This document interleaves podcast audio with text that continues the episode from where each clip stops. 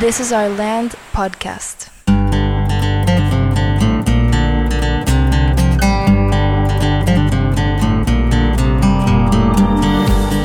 Esto es This is Our Land podcast. Eh, enfrente de mí está Alejandro. Hola. Yo me llamo Andreas y somos dos personas apasionadas por la educación que decidimos abrir una preparatoria y de esa preparatoria queremos platicar en este podcast. No hacía falta, pero, pero obviamente que hay quienes preguntan de que por qué en inglés, por qué el podcast tiene un nombre en inglés, si están hablando en español, si estamos en México, eh, por qué se llama Land School. Tú tienes una muy buena explicación de que por qué el nombre. ¿De por qué el nombre en, el, en inglés o por lo que significa? ¿Qué significa? O sea, por el... De, de, esta, de nuestra tierra. Sí, yo creo que el tema de, de, land, de la tierra, todo lo que implica, eh, la tierra que cultivas, la tierra que donde siembras, ¿no? Y eventualmente cosechas, la tierra que conquistas, la tierra que cuidas, la tierra donde creces, la tierra que defiendes. Entonces, por eso la escuela se llama Land School Ajá. y el podcast se llama This is Our Land porque esto es nuestra tierra. Esta es nuestra tierra. Donde sembramos y donde eventualmente, ojalá, cultivaremos y cosechamos. Exacto. Sí. Muy bien. Fue una semana interesante. Tuvimos nuestra primera reunión con padres de familia. Sí. Todo un éxito. Muy, muy padre. Eh, estuvo interesante ser o estar al, al, otro lado de ese tipo de reuniones. He ido a muchas en mi vida. Ajá. y ahorita me tocó ser el, el, maestro, se puede decir. Sí, exacto. Estás del otro lado. Sí. Y, y también ad, admiro mucho a, estas, a estos padres de familia por su salto de fe, por su confianza, en, en, poder trabajar nosotros con sus hijos. Entonces, sí, me gustó mucho verlos a ellos sentados eh, en las gradas ahí en la escuela, así uh -huh. como tuvimos a sus hijos una semana anterior. Y fuera de eso, pues tuvimos clases normales toda la semana. Eh, no sé si partimos en este episodio sobre lo que tú trabajaste en la semana. Sí, yo creo que fue una semana muy, fue muy distinta la segunda a la primera.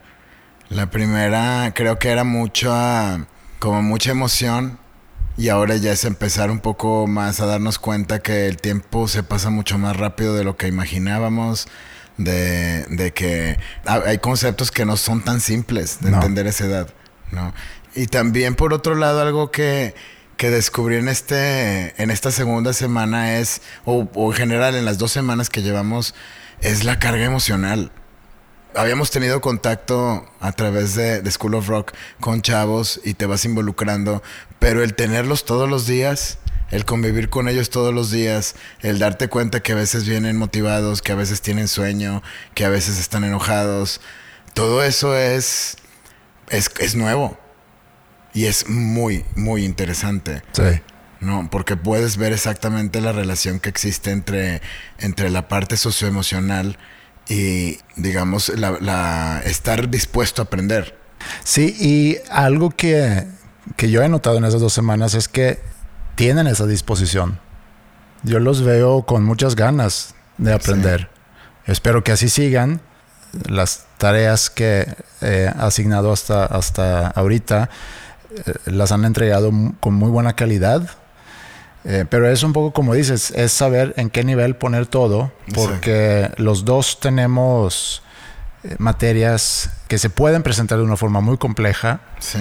que son temas complejos, y entonces hay que ver, bueno, cómo le explico eso, cómo lo comparto con alguien de 16 años sí. para que lo entienda. Y eso es básicamente el tema de lo que vimos la semana anterior me tocó continuar con la parte de cómo se construye el conocimiento y de alguna forma, pues lo que estamos haciendo es eso. Algo que, que platicábamos en la semana, eh, pues porque también nosotros tenemos mucho que aprender y nos ponemos a estudiar esta discusión de, de que tuvimos de, sobre Platón, uh -huh. que, es, que eran, pues eran temas realmente complejos y la importancia de que exista gente que dedica toda su vida a entender a Platón desde todos los puntos de vista posibles para poder llegar a una conclusión más o menos de lo que trataba de decir Platón, ¿no? Entonces, tratar de entender a alguien directamente eh, de, sus libros, si no tienes ese contexto, eh, eh, es muy difícil. Claro. Y eso es algo que también, una reflexión mía de esta semana es, obviamente tú puedes seguir las guías de esto es lo que tienen que aprender esta semana y tú puedes escoger, como facilitador de este proceso, puedes escoger, bueno, me voy a enfocar más a que sepan sobre los personajes, me voy a enfocar más que sepan sobre las épocas y las fechas, o me voy a enfocar a todo lo anterior, más la enseñanza de estas personas. Y ahí es donde yo encuentro que lo más importante es, uno, que entiendas los conceptos en su, en, en su nivel más básico, se puede decir. Sí. Que tengas noción sobre en qué época estamos hablando, porque eso es, como tú mencionaste en la semana pasada, que es, se me hace importantísimo, es esa línea del tiempo, de podernos ubicar en el tiempo y entender qué sucede primero qué, y qué viene después, y qué es consecuencia de qué. Y luego si te sabes los nombres, si, si quien lo dijo fue Platón o Sócrates, o si fue Kant, o si fue Nietzsche, a lo mejor no es lo más esencial, pudieras ganarte a lo mejor puntos extras, pero lo importante es que entienda los conceptos. Sí, sobre todo eso, para, para ver si, es, si te interesa ya te puedes como que enfocar. Y pues esa es la idea, es imposible aprender todo, pero si es posible por lo menos darte una idea de los diferentes temas de una perspectiva muy general para ver si te interesa o no. Ahorita dijiste algo muy importante eh, y es el despertar el interés. y voy a regresar eh, a School of Rock, cuando yo empecé a tomar clases de piano, cuando yo era chico, lo primero que me pusieron fue leer música. las notas. Las notas. Partitura. Tenía que entender la partitura para entonces poder tocar piano. Lo único que yo quería era tocar piano. No quería yo saber leer partitura. Y menos esa canción. Y menos la canción que estaba en la partitura, sí. Entonces el enfoque de School of Rock siempre ha sido vamos a partir de las canciones y que empieces a tocar y luego podemos darte eh, teoría. teoría. y, y, siempre hemos hecho esa comparación en School of Rock con así es como aprendemos. Cuando aprendemos un idioma necesitamos escuchar la palabra, imitar la palabra, entender lo que significa obviamente y luego juntamos palabras para construir frases y hasta después nos enseñan cómo leer esa frase, cómo escribir la frase, dónde poner el acento, la gramática en sí. Y pasa lo mismo aquí, no podemos darnos el lujo de, de quitarle el interés por aprender sobre un tema por hacerlo demasiado complejo. Claro. Y a eso me refiero cuando, cuando digo que es, es importante que entiendan lo más básico de esto. Y si se interesan, pues van a aprender más.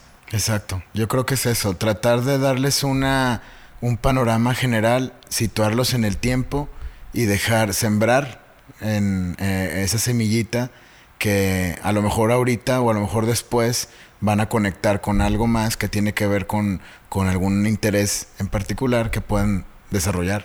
Sí. Bueno, retomando la idea de, del, conocimiento, de cómo se construye el conocimiento, hemos visto básicamente que todo ese conocimiento que, que hemos ido construyendo desde hace 200, 300 mil años que existe nuestra especie o incluso antes, ha ido cambiando, lo hemos ido compartiendo en, de generación a generación, pero todo ha, sido, ha estado basado mucho en el tema, además de la observación, de la razón sobre todo cuando ya nos vamos acercando más a, hacia los grandes griegos, ya no solamente es observar, sino integramos un nuevo concepto que es la lógica, que es vamos a pensar. Sí. Y retomando eso, podemos ir construyendo y podemos darnos cuenta cómo otros pensadores retomaron ideas de otros pensadores previos, construyeron y a su vez inspiraron a otros que a su vez inspiraron a otros y terminamos llegando a, lo que a mí me, toca en la próxima semana, que es llegar a la, a la revolución científica. Okay. Gran parte de ese avance o de esa revolución tiene mucho que ver con el, con el método científico. El tema de, de, establecer pasos para poder probar y poder verificar y, y, y realmente acercarnos a esa verdad. Y el método científico se vuelve una, pues como un parteaguas, donde comienza a surgir un nuevo, una nueva forma de pensar y una nueva lista de disciplinas relacionadas al, a, la forma de entender eh, sobre todo el entorno. Y para eso hicimos una, una dinámica. Primero retomamos la idea de la semana pasada, que un, alguien me, me, nos preguntaba si, si realmente el, eh, el, hombre había ido a la luna. Uh -huh. Más que nada es tratar de probar la pregunta que hacen los escépticos. Que ahí es donde está la, la, importancia del método científico. Había, por ejemplo, alguien que decía, es que esa fotografía donde se ve a Neil Armstrong bajando de la, del módulo lunar, la luz que le da a él no debería de estar ahí porque está en la sombra. Y además también así de que es que esa, esa piedra que está allá atrás da una sombra para el lado derecho y la que está aquí en primer plano la da hacia el lado, hacia el sur. Entonces quiere, implica que hay dos tipos de, de, este, de iluminación. Uh -huh. Ok, tu pregunta ya está, ya hiciste tu observación, ahora sigue la investigación y la experimentación. Pero ahí se acaba, la, la teoría de conspiración ahí se acaba. Con la pregunta. Con la pregunta se claro, acaba. Con la observación en este caso, sí. Exacto. Y a ellos lo que hacen es probar cada una de las preguntas okay. y demostrar que, que están malas preguntas. No diciendo si fuimos, pero al menos los que dicen que no fuimos, son por estas razones. Eso nada más. Quiero ligarlo muy rápido. Eh, probablemente lo platicaré más en, en, el episodio, en el próximo episodio, porque es algo que voy a ver en la próxima semana, que es sobre la lógica okay. y nuestra habilidad para argumentar y sí. qué herramientas podemos utilizar para argumentar, porque es un gran problema hoy en día que hay mucha gente opinando, soltando, pues como en este caso, preguntas. Sí y no irse más allá. Sino Exacto. Hice una observación, entonces concluyo que así debe ser. Sí, que eso es, lo, eso es lo que me desespera de programas como. No, no, me acuerdo cómo se llama uno que sale un. que es de un comunicólogo que habla sobre los aliens y sobre que ya nos habían visitado a lo largo del tiempo, ¿no? Alienígenas ancestrales, creo que se llama que básicamente es lo que estás viendo el programa, cada tres minutos viene una nueva pregunta, uh -huh. pero nunca se resuelve nada, sí. nunca se demuestra absolutamente nada, todo se queda al aire y eso da pie a un montón de interpretaciones y teorías de conspiración. Claro, pero regresando a, a lo que hicieron en la semana, entonces, Ajá. hicieron un experimento. Hicimos, y luego hicimos otro experimento con, este, con chocolates, uh -huh. donde básicamente la idea era eh, ¿qué podemos observar de una bolsa de chocolates? Y era pues básicamente el, el, peso. Te viene un peso, ahí dice en el, en el papelito, dice que pesa tantas onzas. Bueno, vamos a ver de entrada si, si realmente pesa eso. Ver si todas las bolsas de chocolates tienen la misma cantidad de chocolates.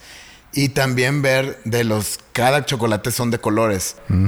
Entonces, también ver si había una consistencia realmente es una pues es un ejercicio no sirve de nada no saber los resultados pero sí me, me, sorprendió que todas las bolsas tenían exactamente la misma cantidad de, de, de chocolates y era muy consistente la, el peso con lo que anuncian uh -huh. la única variante eran los colores eh, no había realmente una correlación al menos en esta muestra no un cuestionamiento de mi parte hacia ese experimento pudiera ser hoy en día eso es un proceso totalmente automatizado, sí. donde en una computadora vas a programar exactamente cuántos chocolates soltar por bolsa. No dudo que pueda haber variación de uno o dos, no sé cuál es margen de error, pero en, en sí el peso debe ser muy, muy consistente porque está muy programado.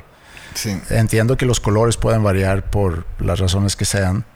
Aparte, como hoy en día es tan fácil, o sea, es, algo, es un experimento muy fácil. Sí. Casi todos tenemos en las casas, en nuestras casas, un, un, una báscula para, para pesar comida. Sí.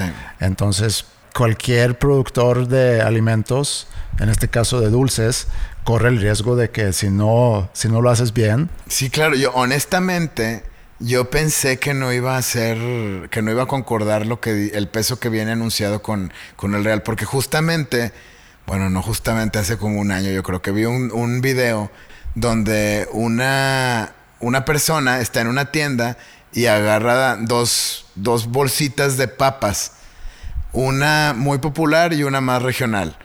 La regional decía que eran, no sé, 550 onzas, eran 550 onzas exactamente. Las papas nacionales e internacionales decían que eran, no sé, 500 y venían mucho menos. Sí. Y son más, y viene más aire y lo que tú quieras, aunque eso qué más da el peso. El peso no es consistente. Yo creía que no iba a ser consistente. Y eso fue una, una grata, un, allá, es un buen hallazgo. Sí, estás rechazando tu hipótesis. Sí. Que también es un resultado. Exacto. Y que nos pudiera llevar inclusive a la ética. Totalmente. La, ética, la ética en los negocios. Yo esta semana en, en mi materia o en mi clase hablé sobre ética y moral, la relación entre los dos y tratando de como que llegar a definiciones, porque existen diferentes definiciones y dependiendo quizá a cuál filósofo preguntas, en qué momento de la historia, creo que lo importante no es que conozcas qué dijo cada quien, sino que podamos escoger una porque en mi materia como que no existen verdad, verdades absolutas, entonces no es tan importante. Yo encontré uno que a mí me gustó. Si vas a la Real Academia Española, por ejemplo, esa es la definición. En varios libros de ética también viene esta misma definición, que es que moral es un conjunto de conductas y comportamientos y la ética es la rama de la filosofía que estudia esos sistemas de moral. Entonces, lo que yo hablé con ellos es que entre dos personas en una pareja puede haber un acuerdo en la moral de las dos personas que hace que esa pareja funcione. Y más grande en, una familia, más grande en, en un vecindario, en una ciudad, en un país, que eventualmente nos ayuda a entender que no todos piensan igual y no todos tenemos la misma moral. Sí. Y la ética es nuestra forma o nuestro acercamiento a eso para entender, bueno, entonces cuál es la mejor forma para vivir. Y también otra cosa que vimos, eh, les quise poner como dilemas morales para que vieran diferentes situaciones y luego eh, generar una discusión alrededor de esos dilemas para ver, bueno, qué hubiera hecho cada quien. Y como conclusión de eso, lo que, lo que les dije fue que ante una situación así, consultas contigo mismo, bueno, ¿qué debo de hacer? Y con quien estás consultando es con tu moral para tomar la decisión. Y les pregunté, ¿cuál es una pregunta que tú puedes hacerte a ti mismo para decidir qué hacer? Y batallaron un poco para contestar esa pregunta y una chica después de un rato dijo que me hubiera gustado que los o que alguien más hubiera hecho si yo fuese la persona que había dejado mi celular o que mi cartera o si yo hubiera perdido tal cosa, que me hubiera gustado que esa otra persona hubiera hecho por mí. Y me voy a basar en eso al tomar mi decisión, que está muy ligado al concepto categórico de Immanuel Kant, cuando él habla sobre su filosofía ética, que básicamente dice que, que solo obremos según aquella máxima que al mismo tiempo se convierta o se puede convertir en, ley universal. O sea, debemos de actuar con la mejor voluntad siempre y de tal manera que quisieras que los demás actúen. Sí. Que a mí me gusta mucho. Está increíble. Es muy simple, pero hace tanta falta. Sí. Y a lo mejor podemos cerrar este episodio con, con esa sabiduría de Immanuel Kant. ¿Te parece? Está perfecto. Pues muchas gracias por acompañarnos. Gracias.